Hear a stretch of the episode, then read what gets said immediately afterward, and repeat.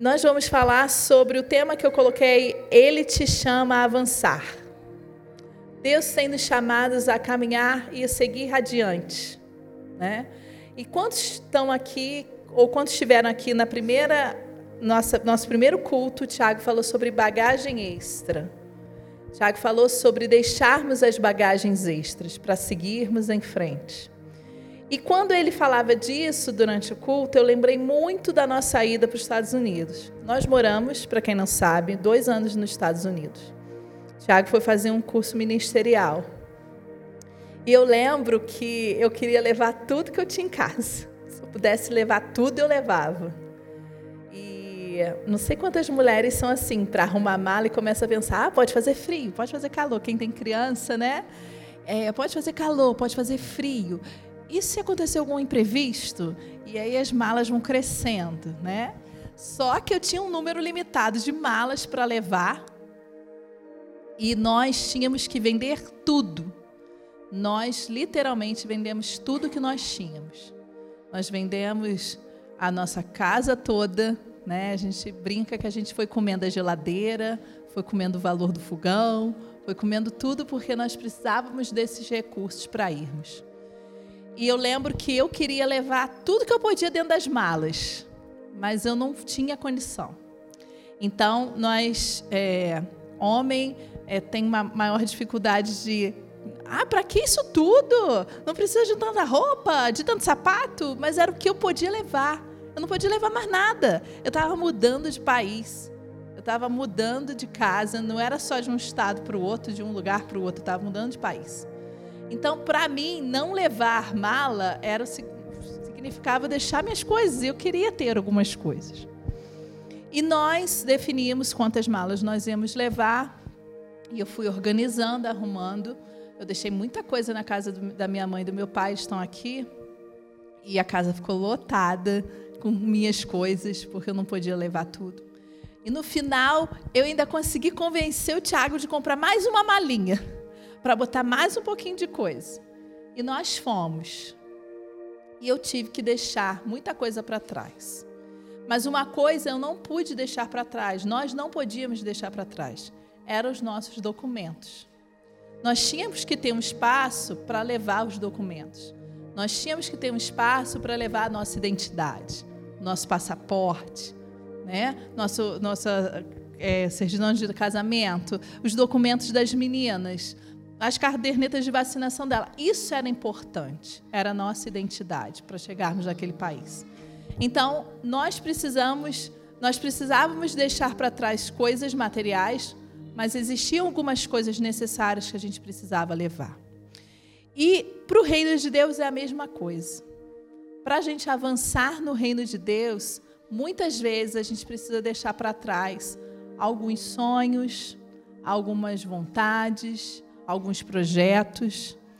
Nós sempre desejamos servir ao Senhor. Desde novinhos, nós caminhamos na igreja durante muitos anos, ajudando nas, na classinha, ajudando na dança, no louvor, no ministério com adolescentes, com jovens. A gente ia ajudando o Senhor. Mas nós sabíamos que ia chegar uma hora que Deus ia querer mais de nós. E quando o Tiago chegou com essa proposta de irmos embora, eu falei: o que, que é? Ir para os Estados Unidos? Como assim? Deixar a nossa casa, as nossas coisas? E aí eu queria colocar na bagagem uma coisa que eu precisava deixar para trás, que era o medo. Não era o medo de arriscar ir, não era isso, porque eu sempre fui muito desprendida. Mas era porque eu ia para um outro lugar e eu teria que falar uma outra língua. Eu fiz curso de inglês durante muitos anos. Eu falava bem durante o curso de inglês. Eu, fazia um, eu fiz um curso intensivo que eu estudava de segunda a sexta, todos os dias, na aula. E dizem né, que quando você está aprendendo o idioma, quanto mais você ou escuta, mais você vai ficando com aquilo na cabeça. E dizem também que quando você começa a sonhar com aquele idioma, sonhar, você consegue entender que é exatamente aquilo que está acontecendo. Você está fluindo. Então, eu comecei a sonhar. E eu lembro até hoje que quando eu fui para uma aula, eu estava no ônibus e estava tendo uma, tava dando uma música no ônibus e eu consegui entender a letra toda. Eu falei, uau, agora estou entendendo inglês. Né? Porque você às vezes compra uma blusa e não sabe nem o que está escrito. Então, uau, agora eu estou aprendendo. Só que os anos foram passando, não tinha com quem muito conversar, né? A gente habitua a falar português. E aí eu fui perdendo o inglês. E quando o Tiago disse, eu falei assim: como assim eu vou ficar num país sem falar a língua? E aí ele colocou o que, que ia acontecer. Ele ia ter que fazer um, uma. Como se fosse um retiro. Depois ele ia fazer uma viagem missionária de 13 dias fora e eu ia ficar sozinha com as meninas. Falei, tá, doido, não vou conseguir não. Tiago, você vai conseguir. Eu falei assim, mas é muito desafiador. Mas eu precisava deixar de fora dessa bagagem o meu medo. E eu falei, então tá, vamos. Nós fomos e quando a gente chegou lá, quando eles começaram a falar, eu falei assim: o que, que eu estou fazendo aqui? Eu não entendia nada, gente, nada. Não lembrava de nenhuma palavra, não conseguia vir nada na cabeça, nada. E o Tiago lá falando, e eu falei: o que, que você está falando? E ele estava perguntando algumas coisas, a gente precisava saber algumas coisas, isso ainda não é aeroporto. E eu não estava entendendo nada. Nem falar oi, eu lembrava mais como falava. Como é que era mesmo? Bom dia, boa tarde, como é que fala? Eu não conseguia lembrar. E, e aí nós fomos, fomos para a cidade que a gente ia morar. Conseguimos né, é, comprar as coisas para nossa casa. Sabe como quando você casa, que você tem que comprar tudo? Eu fiz isso três vezes já. Quando eu fui embora, eu deixei tudo. Quando eu fui para os Estados Unidos, eu comprei tudo de novo. Quando eu voltei, eu comprei tudo de novo. Então, é como se fosse um recasamento a cada, cada dia, cada vez. E aí, nós, eu tinha um outro desafio que era que o Tiago e as meninas iam estudar e eu ia ficar em casa. Eu ia ter que fazer as partes de casa, né? Parte de ir ao mercado, de conversar com as professoras das crianças na escola e dirigir. E eu sei dirigir, tudo certo, mas eu fiquei com muito medo de dirigir lá. E o Tiago falava assim: a gente tinha um tempo antes né, de ele começar as aulas, a gente tinha um tempo de conhecer um pouco a cidade. A cidade era pequena, tinha 90 mil habitantes só. Mas eram, é, as ruas são muito largas, é tudo muito bem pavimentado. Então eu fiquei meio certo medo. E o Tiago falou: você precisa dirigir. Porque você que vai fazer esse trabalho, não sou eu. Você vai ser o nosso Uber. Durante três, dois anos eu fui o Uber de todo mundo em casa. E aí você vai fazer esse trabalho, você precisa pegar o carro. Eu falei assim, mas eu não tô querendo pegar.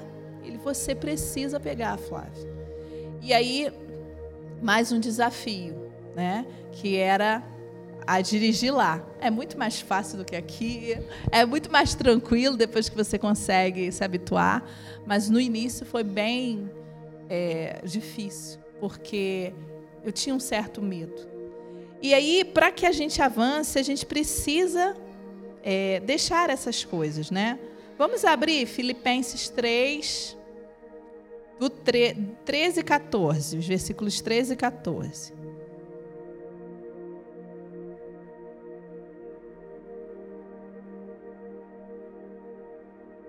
Amém, gente?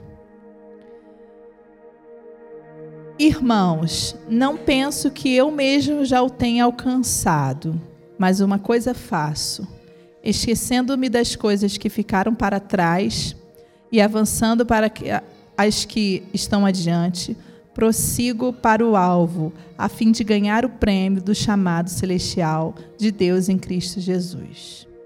Então, para que a gente possa avançar, a gente precisa deixar para trás aquilo que nos impeça de crescer. A gente precisa deixar para trás.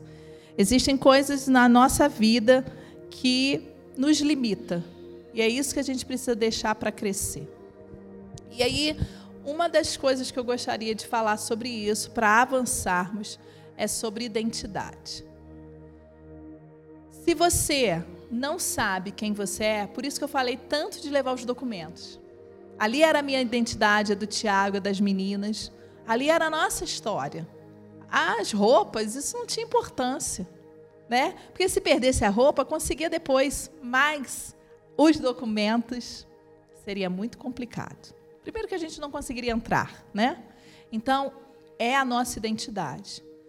E aí, o que eu quero falar de, com vocês essa noite, mais especificamente, é saber se vocês sabem quem vocês são em Deus. Quem Ele te fez a ser. Quem Ele quer que você seja.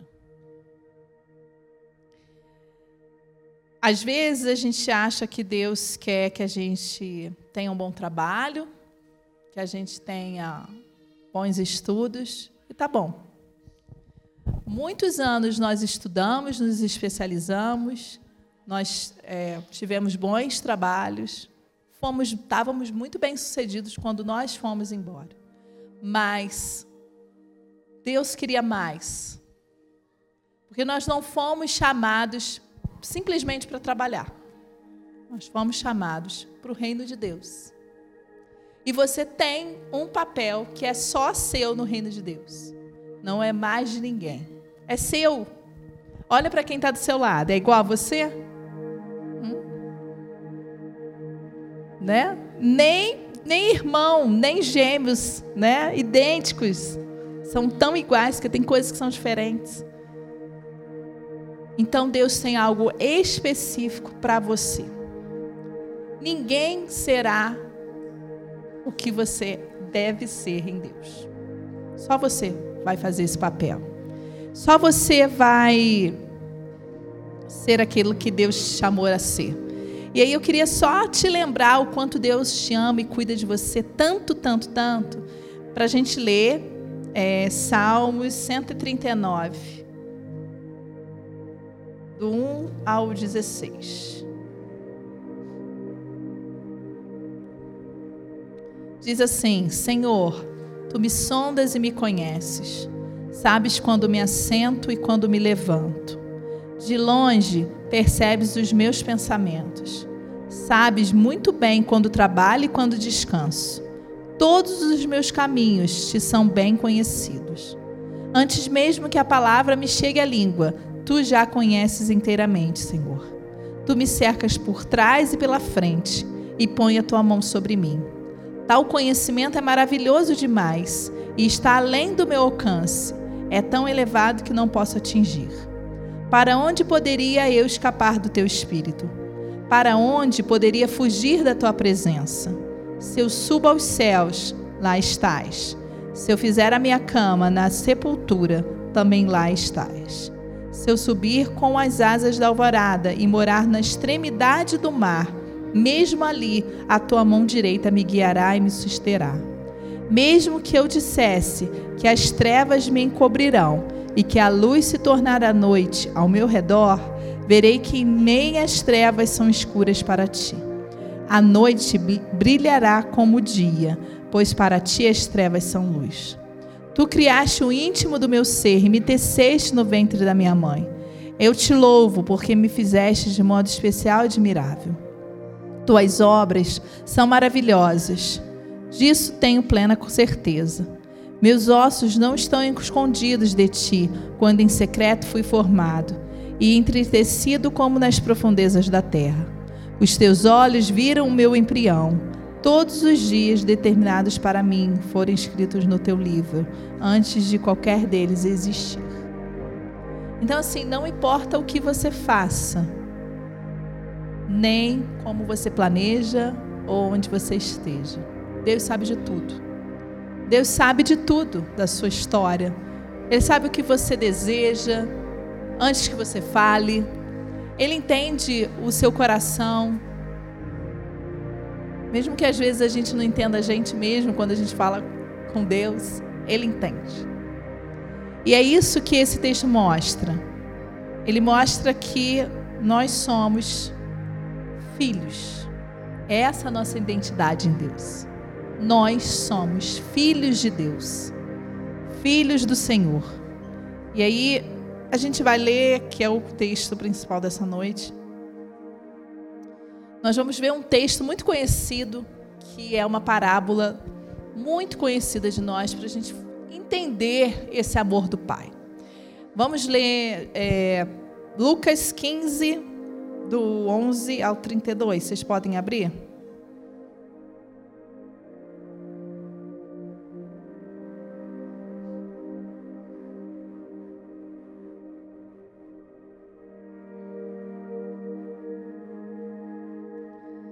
É a parábola do filho pródigo. Jesus continua. Um homem tinha dois filhos. O mais novo disse ao pai: Pai, quero a minha parte da herança. Assim ele repartiu sua propriedade entre eles. No muito tempo de, não muito tempo depois, o filho mais novo reuniu tudo o que tinha e foi para uma região distante. E lá desperdiçou os seus bens, vivendo irresponsavelmente. Depois de ter gasto tudo, houve uma grande fome em toda aquela região e ele começou a passar necessidade. Por isso foi empregar-se com um dos cidadãos daquela região, que o mandou para o seu campo a fim de cuidar de porcos. Ele desejava encher o estômago com as vagens de alfa, alfarrobeira que os porcos comiam, mas ninguém lhe dava nada. Caindo em si, ele disse: Quantos empregados do meu pai têm comida de sobra, e eu aqui morrendo de fome? Eu me porei a caminho e voltarei para o meu pai, e lhe direi: Pai, pequei contra o céu e contra ti. Não sou digno mais de ser chamado teu filho. Trata-me como um dos teus empregados. A seguir, levantou-se e foi para o seu pai. Estando ainda longe do seu pai, Longe, seu pai o viu e, cheio de compaixão, correu para o seu filho e o abraçou e beijou. O filho lhe disse: Pai, pequei contra o céu e contra ti. Não sou digno mais de ser chamado teu filho. Mas o pai disse aos seus servos: Depressa, tragam a melhor roupa e vistam nele. Coloquem um anel em seus dedos e calcem os seus pés. Tragam o novilho gordo e matem-no. Vamos fazer uma festa e alegrar-nos, pois este meu filho estava morto e voltou à vida. Estava perdido e foi achado. E começaram a festejar, festejar o seu regresso. Enquanto isso, o filho mais velho estava no campo. Quando se aproximou da casa, ouviu a música e a dança. Então chamou um dos servos e perguntou-lhe: O que está acontecendo? Este lhe respondeu: Seu irmão voltou, e seu pai matou o novilho gordo, porque o recebeu de volta são e salvo. O filho mais novo encheu-se de ira e não quis entrar. Então seu pai saiu e insistiu com ele, mas ele respondeu ao seu pai: Olha, todos esses anos tenho trabalhado como um escravo a teu serviço e nunca desobedeci às suas ordens. Mas tu nunca me deste nem um cabrito para eu festejar com os meus amigos. Mas quando volta para casa esse teu filho, que esbanjou os teus bens com as prostitutas, matas o novilho gordo para ele? Disse o pai: Meu filho, você está sempre comigo e tudo que tem é seu. Mas nós tínhamos que celebrar a volta desse seu irmão e alegrar-nos porque ele estava morto e voltou à vida. Estava perdido e foi achado. Essa parábola fala sobre o amor do Pai. E essa parábola, ela é a finalização de três parábolas juntas anteriores, é uma trilogia que a gente chama. E no primeiro versículo desse texto, é, vocês podem ler comigo, Lucas 15, 1, diz assim: Todos os publicanos e pecadores estavam se reunindo para ouvi-lo, mas os fariseus e os mestres da lei o criticavam. Estes homens recebem, esses homens recebem pecadores e comem com eles. Essa, esse texto, essas três parábolas juntas, fala sobre as duas primeiras fala a respeito dos publicanos e pecadores. Deus fala sobre a ovelha perdida e a moeda perdida. Ele está se referindo aos pecadores. Ele está se referindo aos publicanos e pecadores. E a terceira, que é a que a gente leu, que é a do filho pródigo, ela está falando sobre o amor de Deus. E ela está é, mencionando aqueles mestres da lei, por que, que Jesus comia, né? com os publicanos e pecadores e tipifica também o amor de Deus pelos seus filhos. Então, essa parábola, ela nós vamos dividir ela em duas partes e vamos falar sobre ela. O filho pródigo, ele tinha como outro tudo que ele queria, né? Só que ele quis mais. Então ele vai ao pai, ele pede ao pai tudo que ele tem de direito. O pai divide a herança, dá a parte dele e ele decide e ele escolhe avançar em direção a algum lugar que não era um lugar que o pai dele gostaria que ele estivesse. Então ele vai avançar, ele vai seguir adiante um caminho que ele escolheu sozinho. Ele vai esbanjar, porque o significado do nome dele é esbanjador. Ele vai usar todos os recursos que ele tem para conhecer o mundo, para conhecer as coisas. E ele, no meio desse caminho, há uma grande fome nessa região onde ele vive. E ele se, se dá conta de que ele estava numa situação muito miserável. Ele tinha perdido tudo que o pai tinha dado a ele. E ele se tornou um escravo. Ele foi pedir emprego a um lugar. Quando ele chegou lá, ele tinha fome, não tinha o que comer. E aí ele lembrou: opa, meu pai, os empregados do meu pai comem melhor do que eu aqui. Eu vou lá para a casa dele e vou pedir que ele é, me aceite como escravo e servo, não como filho mais. Para que ele me aceite e aí eu possa trabalhar e pelo menos ter a minha alimentação. Então aí entra uma outra coisa que a gente às vezes precisa entender. Deus está sempre disposto a nos perdoar. Que às vezes a gente, assim, acontece com a gente, é que a gente tem vergonha o filho pródigo não teve vergonha de se humilhar e voltar a Deus, voltar ao Pai, né? Ele não teve vergonha de se humilhar e voltar ao Pai. Ele resolveu voltar. Ele resolveu fazer o caminho inverso. E ao chegar, ainda longe, né, ainda longe, o pai o viu. E o pai vai ao seu encontro. Chega perto do filho, o abraça e o beija. E ele fala: Pai, eu pequei contra ti. Eu só queria que o Senhor me desse uma oportunidade de trabalhar na sua fazenda, nos seus campos. E o pai imediatamente chama os seus servos para que ele pudesse ter uma túnica, uma roupa. Ele põe uma roupa, ele põe um anel, ele põe sandálias. Nós vamos falar sobre isso. E isso significa que então ele estava como escravo, certo? Ele perdeu tudo como filho e ele se tornou como escravo. E aí existe uma simbologia por trás do que ele recebe. A túnica, eu não decorei, tá? Deixa eu ler aqui. A túnica, ela representava a classe social, né, que aquela pessoa pertencia. Então, antes ele estava com uma roupa suja como escravo. E ao receber a túnica, ele volta a pertencer àquela família.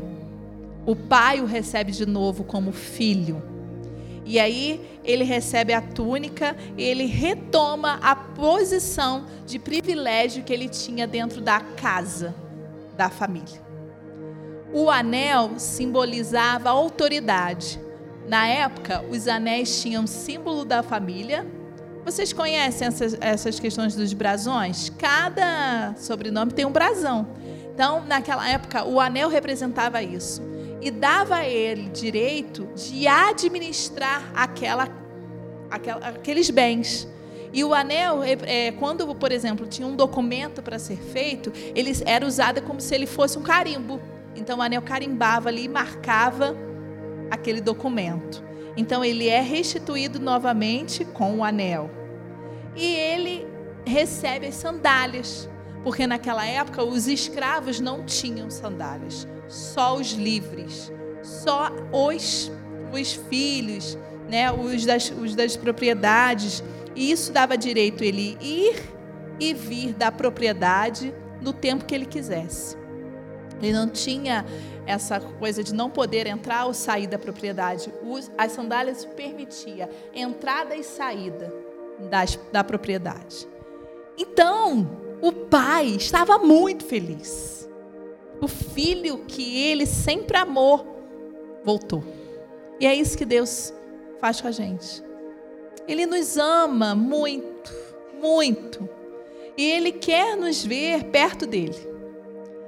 Agora, mesmo né, quando o filho pródigo fez as mais escolhas dele, porque ele que escolheu sair, o pai o recebeu de volta. E o outro? Né? O outro está aí, né? O outro filho, indignado, irado, porque o pai deu um novilho gordo para que o irmão fizesse um churrascão. Ele não recebeu nada e ele diz, e eu acho muito interessante como ele se posiciona ele se posiciona assim, no versículo 28. Não, 29. Ele fala assim: Olha, todos esses anos tenho trabalhado como um escravo a seu serviço e nunca desobedeci às tuas ordens. Ele não estava como filho, ele se via como um escravo. Ele não tinha a posição de filho, não porque ele não podia, mas é porque ele não entendeu que ele era filho de, dele, daquele pai. Então, ele se via como escravo, servo. A única coisa que ele sabia fazer era obedecer às ordens. E o pai diz para ele: Mas tudo que eu tenho é teu. Tudo que eu tenho é teu. Mas você nunca me deu um cabrito para matar e fazer um churrasco. Mas tudo que eu tenho é teu. E quantas vezes a gente não entende que a gente é filho? O filho pode entrar no quarto do pai a hora que quer, não é isso? O filho, as minhas filhas entram na hora que quer. Entra, é, deita na cama do jeito que a gente está. Se eu estou descabelada, se eu estou arrumada, se eu estou não sei o quê, ela está ali perto de mim, elas estão ali, elas têm acesso. Isso significa intimidade. E é isso que Deus tem para nós: intimidade. Deus não quer que você seja apenas serva, servo ou amigo de Deus. Mas Deus quer trazer ao seu coração intimidade. E você só pode ter intimidade se você for filho de Deus. Vira para o seu irmão e diz assim: Eu quero ser filho de Deus. Eu quero ter essa intimidade que o Pai nos dá. E aí, para a gente fechar, eu queria só trazer quatro pontos sobre isso, para que vocês estejam com isso na mente, que vocês possam começar a orar: Senhor, eu quero habitar na Sua casa, Senhor, eu quero me tornar cada vez mais filha Sua, filho Seu.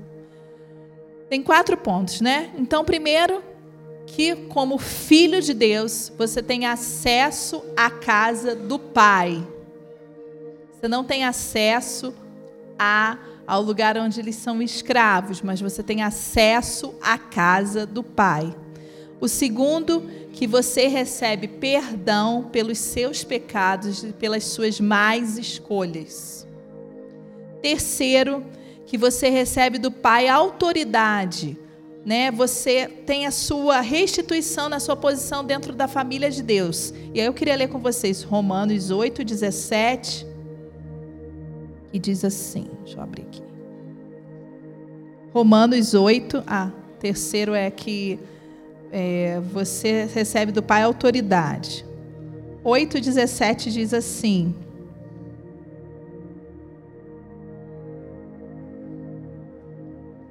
Se somos filhos, então somos herdeiros, herdeiros de Deus e co-herdeiros com Cristo se de fato participamos do seu sofrimento, para que também participemos da sua glória.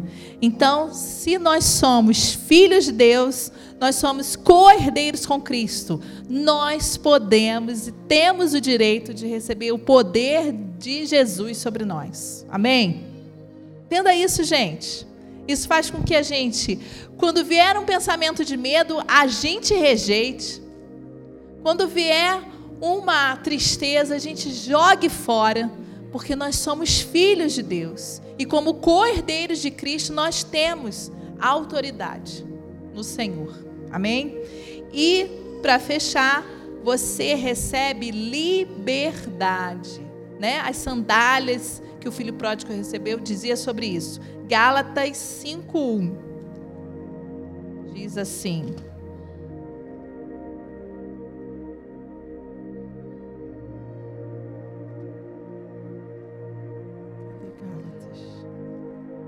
Subiu. Achei.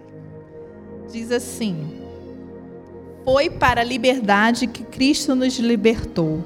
Portanto, permaneçam firmes e não se deixem submeter novamente ao jugo de escravidão. Se Deus te fez livre, você não precisa se submeter à escravidão novamente. O filho pródigo decidiu, depois de ter pecado, ter feito as suas más escolhas, ele decidiu voltar à casa do pai. Não porque ele queria voltar para ser filho novamente, mas como escravo. Mas ele escolheu voltar à casa do pai. E lá tudo foi restituído. Então, nós somos livres e não precisamos nos submeter ao jugo de escravidão novamente. Amém, queridos?